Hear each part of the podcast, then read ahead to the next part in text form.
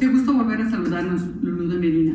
¿Has oído las frases que dicen, lucha por alcanzar tus sueños, persigue tus metas hasta lograrlas?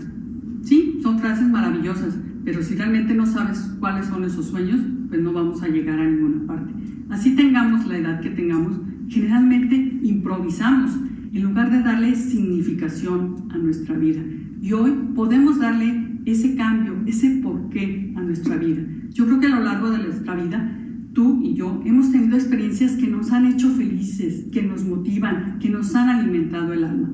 Pero para eso también, para construir esos sueños, necesitamos trabajar en el presente, sí, pero pensando en el futuro. Hay que construir el futuro. ¿Qué desearías para tu futuro? A lo mejor casarte, formar una familia, comprar una casa, una carrera.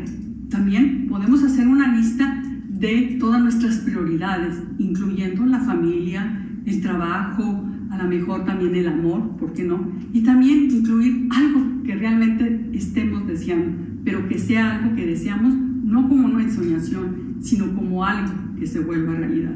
A veces algo que no queremos hacer no es tanto porque no nos gusta, sino porque a lo mejor no salió como quisiéramos. Aprende de tus experiencias de vida, no te deshagas de ellas, son aprendizajes, pero una cosa que debes de hacer, lucha hasta que logres lo que quieres. Tienes que ser flexible porque a veces no sale como nosotros queremos.